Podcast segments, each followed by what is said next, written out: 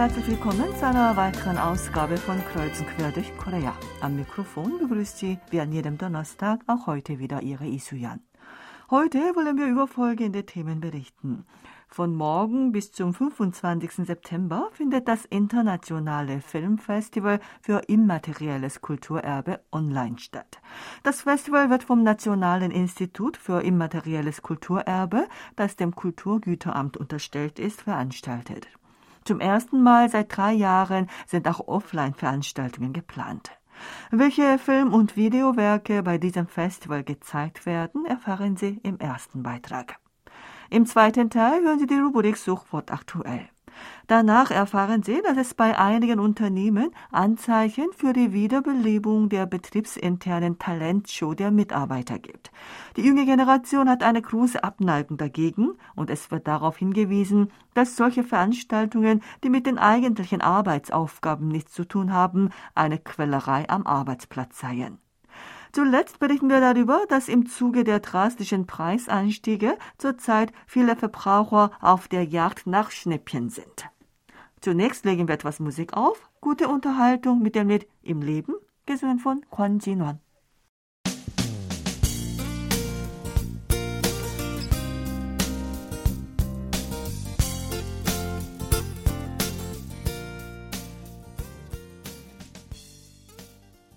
Das dem Kulturgüteramt unterstellte Nationale Institut für immaterielles Kulturerbe gab gestern bekannt, dass vom 16. bis 25. September das Internationale Filmfestival für immaterielles Kulturerbe 2022, kurz IIFF 2022, online stattfindet.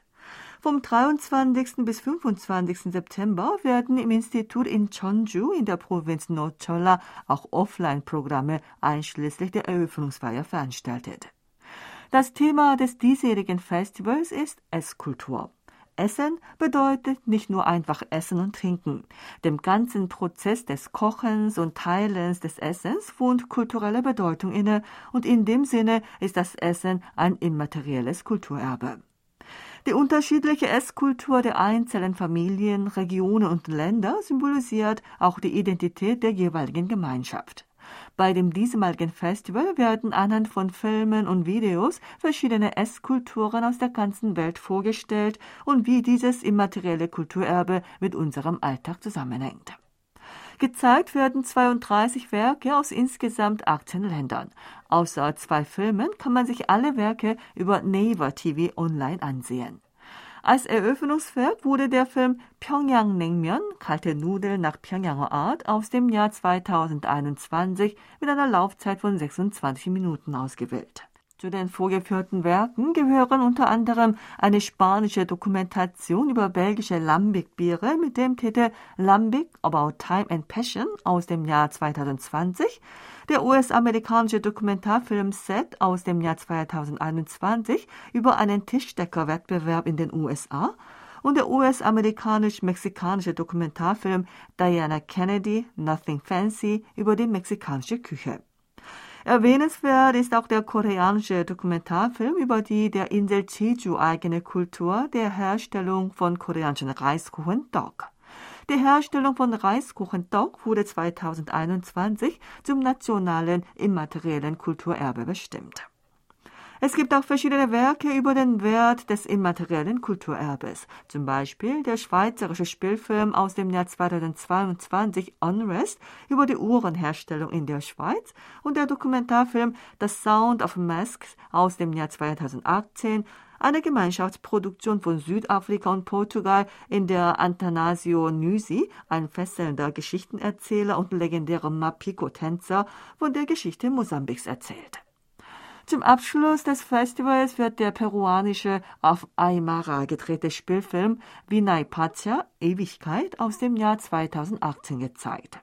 Der Film handelt von einem alten Ehepaar in den Anden, das auf die Rückkehr seines fortgezogenen einzigen Sohnes wartet. Das Werk zeigt, welche große Rolle Filme und Videoaufnahmen dabei spielen, immaterielles Kulturerbe zu archivieren. Das internationale Filmfestival für immaterielles Kulturerbe bietet diesmal nach drei Jahren wieder Offline-Programme an. Am 24. September wird um 19 Uhr der südkoreanische Spielfilm The Recipe vorgeführt. Der koreanische Originaltitel dieses Films aus dem Jahr 2010 lautet Doenjang, Sojabohnenpaste und erzählt von einem Fernsehproduzenten, der viele überraschende Wahrheiten herausfindet, während er der Geschichte über einen mysteriösen Sojabohnenpasteneintopf nachgeht. Vor der Vorführung dieses Films wird um 15 Uhr ein Erlebnisprogramm zur Sojabohnenpastenherstellung angeboten. Um 18 Uhr ist eine Gesprächsrunde über Sojabohnenpaste und den Film geplant.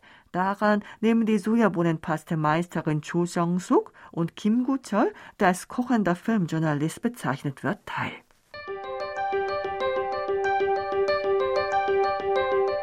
Sofort aktuell. Es ist Zeit, Sie über interessante Suchwörter der letzten Tage zu informieren. Mit dem Studio ist auch heute Sebastian Ratzer. Hallo, liebe Hörer. An den Chuseok-Feiertagen waren viele Bürger unterwegs, um erstmals seit dem Ausbruch der Corona-Pandemie ohne Corona-Einschränkungen mit der Familie und den Verwandten in der Heimat das traditionelle Erntedankfest gemeinsam zu feiern. Auch viele Bürger, die nicht in die Heimat fuhren, waren auf Achse, um bei einem Ausflug die Feiertage zu genießen. Das Interesse der Netzbürger weckte die Nachricht, dass während der Chuseok-Feiertage die Navigations-App T-Map von so vielen Menschen benutzt wurde wie nie. Der Betreiber dieser App, T-Map Mobility, teilte am 13. September mit, dass an den Chuseok-Feiertagen vom 8. bis 12. September über 25,7 Millionen Menschen diese App benutzt hätten. Die Chuseok-Feiertage begannen am 9. September, aber viele machten sich bereits am Vortag auf den Weg. Am 8. September betrug die Zahl der täglich aktiven Nutzer über 5,41 Millionen und lag damit so hoch wie noch nie. Schon gleich am übernächsten Tag, dem 10. September, also dem Chuseok-Tag, wurde dieser Rekord mit über 5,46 Millionen Nutzern erneuert. Vor den Chuseok-Feiertagen hatte der Höchstwert bei 5,22 Millionen Nutzern am Tag gelegen. Dieser Wert war am 7. Mai registriert worden. Am 8. September war das am häufigsten eingegebene Ziel der Flughafen Kimpo. Danach folgten der internationale Flughafen Incheon, der Bahnhof Gwangmyeong, das Einkaufszentrum Starfield Hanam und der Hauptbahnhof Seoul. Am Chuseok-Tag fuhren die meisten T-Map-Nutzer zum Familienpark Everland in Yongin. Etwa 12.400 Mal wurde der Vergnügungspark in der App als Ziel eingegeben. Die Netzbürger interessierten sich in den letzten Tagen auch für das Umfrageergebnis, das Thailänder Südkorea für das Land mit dem größten Einfluss auf ihre Kultur halten.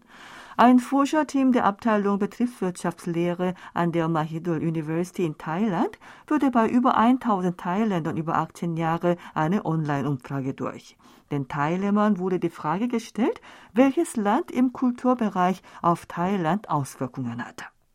Nach dem am 7. September veröffentlichten Ergebnis erhielt Südkorea 3,92 von insgesamt fünf Punkten und nahm damit den ersten Platz ein. Danach folgten mit 3,90 Punkten China, mit 3,71 Punkten Japan, mit 3,64 Punkten die USA und mit 3,26 Punkten Großbritannien. Bei der Untersuchung wurde Südkorea auch als das Land genannt, das im Bereich Mode und Lifestyle den größten Einfluss auf Thailand hat.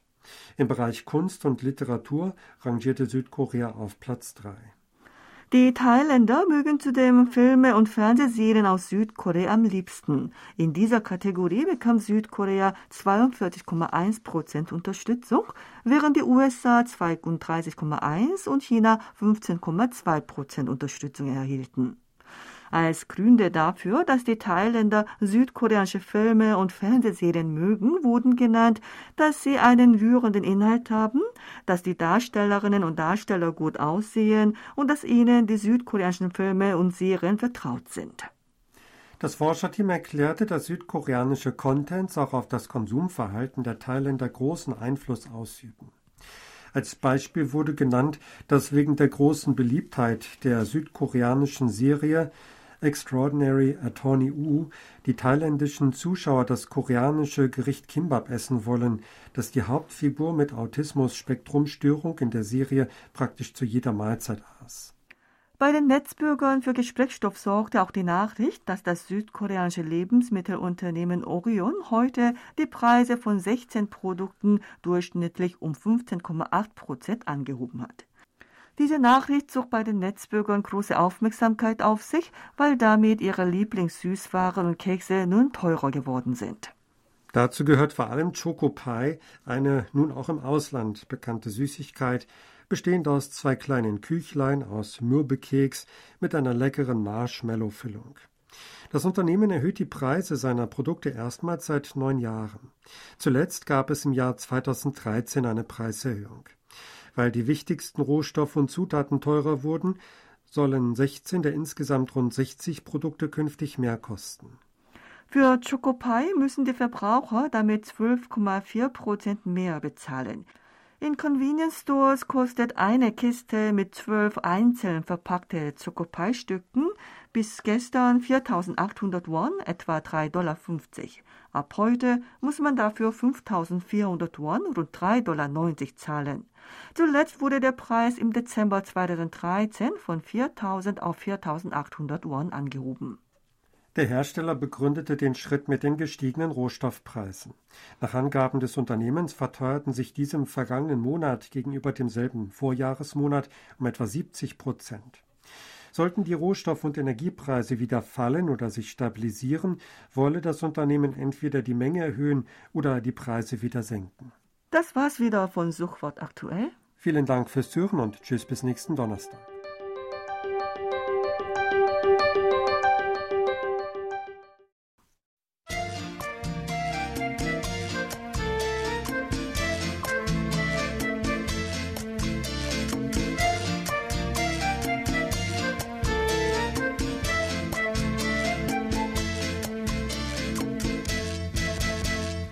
Ein 28-jähriger Mann, der seit wenigen Monaten bei einem Bauunternehmen arbeitet, erinnert sich nicht gern an den betriebsinternen Workshop im vergangenen Juli.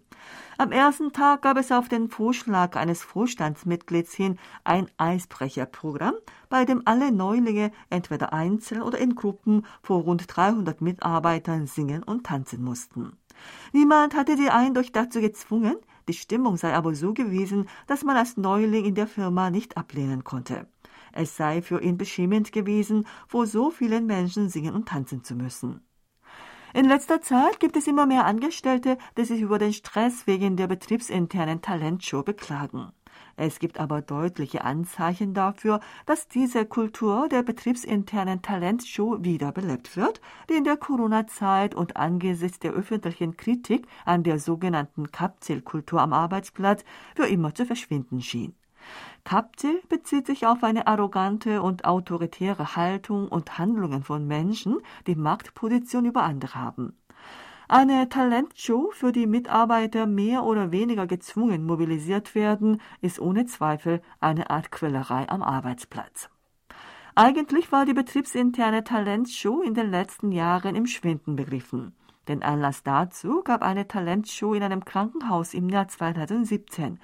Bei einer Sportveranstaltung der Stiftung, die das Krankenhaus betreibt, wurden neu angestellte Krankenschwestern dazu gezwungen, in einer Kleidung, die viel Haut zeigt, sexy Tänze aufzuführen. Danach wurden weitere ähnliche Fälle bekannt und es entstand die öffentliche Meinung, dass eine Talentshow gegen den Willen der Teilnehmer einem Kapsel am Arbeitsplatz entspricht. Zudem wurden in den letzten Jahren aufgrund der Corona-Pandemie große betriebsinterne Veranstaltungen, bei denen viele Mitarbeiter zusammenkommen, abgesagt. Nach der Recherche der Tageszeitung Hanguk-Ilbo gab es unter den vier größten einheimischen Unternehmensgruppen Samsung, Hyundai, SK und LG kein Unternehmen, in dem bei offiziellen betriebsinternen Veranstaltungen Talentshows der Mitarbeiter stattfinden. Ein Mitarbeiter eines Großunternehmens sagt, die jungen Mitarbeiter in ihren 20ern und 30ern von heute, die auf den Individualismus und die Vernünftigkeit großen Wert legen, hätten eine große Abneigung gegen Talentshows. Eine Bürgerorganisation, die Meldungen über Kapzel am Arbeitsplatz entgegennimmt, führte im vergangenen Juni bei 1000 Angestellten eine Untersuchung durch. Diese ergab auch, dass die 20er und 30er verglichen mit den älteren Generationen eine deutliche Abneigung gegen Talentshows am Arbeitsplatz haben. Ein anderer Angehöriger eines Großunternehmens sagt, junge Mitarbeiter von heute berichten sofort in sozialen Netzwerken, wenn es am Arbeitsplatz einen Vorfall gab, der ihrer Auffassung von vernünftigem Verhalten widerspricht. Ein schlechter Brauch wie die Talentshow am Arbeitsplatz solle abgeschafft werden. Doch scheint dieser schlechte Brauch seit der Aufhebung der Corona-Einschränkungen im vergangenen April wieder entdeckt zu werden. Im Juli sorgte ein betriebsinterner Chorwettbewerb, den ein Großunternehmen nach drei Jahren wieder veranstalten wollte, für heftige Debatten. Ein Angestellter des Unternehmens berichtete, dass die jüngsten Mitarbeiter unbedingt am Wettbewerb und auch am Wochenende an den Proben teilnehmen müssen. Experten der Fragen der Arbeitsbeziehungen weisen darauf hin, dass die Talentshow-Kultur koreanischer Art, bei der Mitarbeiter zum Mitmachen gezwungen werden und in der Pause oder an Feiertagen an Übungen teilnehmen müssen, einer Quellerei am Arbeitsplatz entspreche. Ein Experte für die Kapselfrage sagt, realistisch gesehen sei es schwierig, dass eine Einzelperson persönlich dem Arbeitgeber oder den Vorgesetzten gegenüber den Willen äußert, an der betriebsinternen Talentshow nicht teilnehmen zu wollen. Es sei daher empfehlenswert, in der Firma einen Kommunikationskanal zu schaffen, über den der Arbeitgeber und die Arbeitnehmer über entsprechende Angelegenheiten miteinander diskutieren können.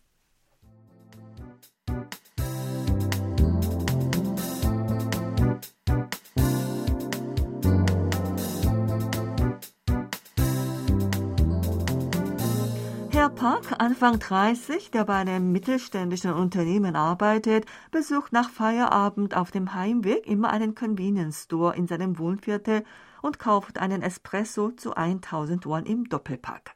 Er gießt die zwei Tassen Espresso in seinen großen Thermobecher, gibt dazu Eiswürfel und kaltes Wasser hinzu. Für lediglich 1000 Won, etwa 70 Dollar Cent, kann er einen großen Iced Americano genießen und ist zufrieden mit seiner sparsamen Konsummethode. Zurzeit sind Waren in großen Mengen beliebt. Wegen der allgemeinen Preisanstiege hat sich ein Konsumverhalten etabliert, bei dem man von einem Produkt gleich möglichst viel kauft, um Preisvorteile zu genießen. Auch die Vertriebsunternehmen stellen sich darauf ein und bieten größere Portionen bzw. Packungen und Sets mit Preisvorteilen an. Die Schnellrestaurantkette Tonkin der Lebensmittelunternehmensgruppe SPC hat im vergangenen Monat einen sogenannten King Size Iced Americano auf den Markt gebracht. Von diesem großen kalten Kaffee sind in nur einem Monat nach seiner Markteinführung mehr als 40.000 Becher verkauft worden. Denn im heißen Sommer steigt die Nachfrage nach kaltem Kaffee im großen Becher. Das Kaffeeangebot wurde ursprünglich im Juli in 50 von der Kette direkt betriebenen Läden eingeführt. Dank der guten Resonanz gab es den XX Large Kaffee dann bald in allen Filialen landesweit. Die Convenience Store Kette CU wartet in diesem Monat mit einem Kaffeespezialangebot auf, bei dem man zum Preis von einem zwei Kaffees bekommen kann und damit nur die Hälfte zahlt. Die Kette IMA24 hatte ein größeres Dreieck-Kimbab eingeführt, das 150 bis 160 Gramm wiegt und damit um die Hälfte mehr als das herkömmliche Angebot. In den letzten drei Monaten wurde mit dem großen Kimbab eine Umsatzsteigerung von 101,4 Prozent erzielt, während die kleinere, bereits bekannte Variante beim Umsatz um ledig 36,2 Prozent zulegen konnte. Es gibt auch Unternehmen, die durch eine Volumenerhöhung einen Preissenkungseffekt erzielen. Der südkoreanische Bierhersteller Obi Bier hat im August ein größeres PET-Flaschenbier auf den Markt gebracht. Die herkömmliche PET-Flasche hatte ein Volumen von 1,6 Litern. Das neue Angebot hat ein Volumen von 2 Litern, wird aber zum selben Preis wie die 1,6 Liter Flasche angeboten. Dank der großen Resonanz wird der Verkauf dieses neuen Produkts angekurbelt, sodass man ab diesem Monat in allen Discountern und Convenience Stores die größere Flasche Bier kaufen kann. Die aktuell große Beliebtheit der Jumbo-Packungen ist darauf zurückzuführen, dass die Verbraucher wegen der Rezession und Teuerung noch mehr auf Sparangebote achten als früher. Früher gab es manchmal Sonderangebote für einen befristeten Zeitraum, die als Lockmittel dienten. Mittlerweile betrachten die Verbraucher diese Angebote mit Preisvorteil wie ein Hauptprodukt. Waren, die immer wieder nachgefragt werden, stoßen selbstverständlich auf eine höhere Nachfrage, wenn es mehr Angebot fürs Geld gibt. Die Hersteller könnten damit zunächst etwas Verluste einfahren, gelingt es ihnen aber, die Kunden mit den preisgünstigen Angeboten langfristig an sich zu binden, sodass sie auch bei anderen Produkten gerne zugreifen, dann lohnt sich das Geschäft auch für sie. Mit dem Lied Erinnerung, gesungen von Kim Chang-wan, schließen wir die heutige Ausgabe von Kreuzen quer durch Korea. Vielen Dank fürs Zuhören und tschüss, bis nächste Woche. 이미 그대 떠난 후라는 걸 나는 혼자 걷고 있던 거지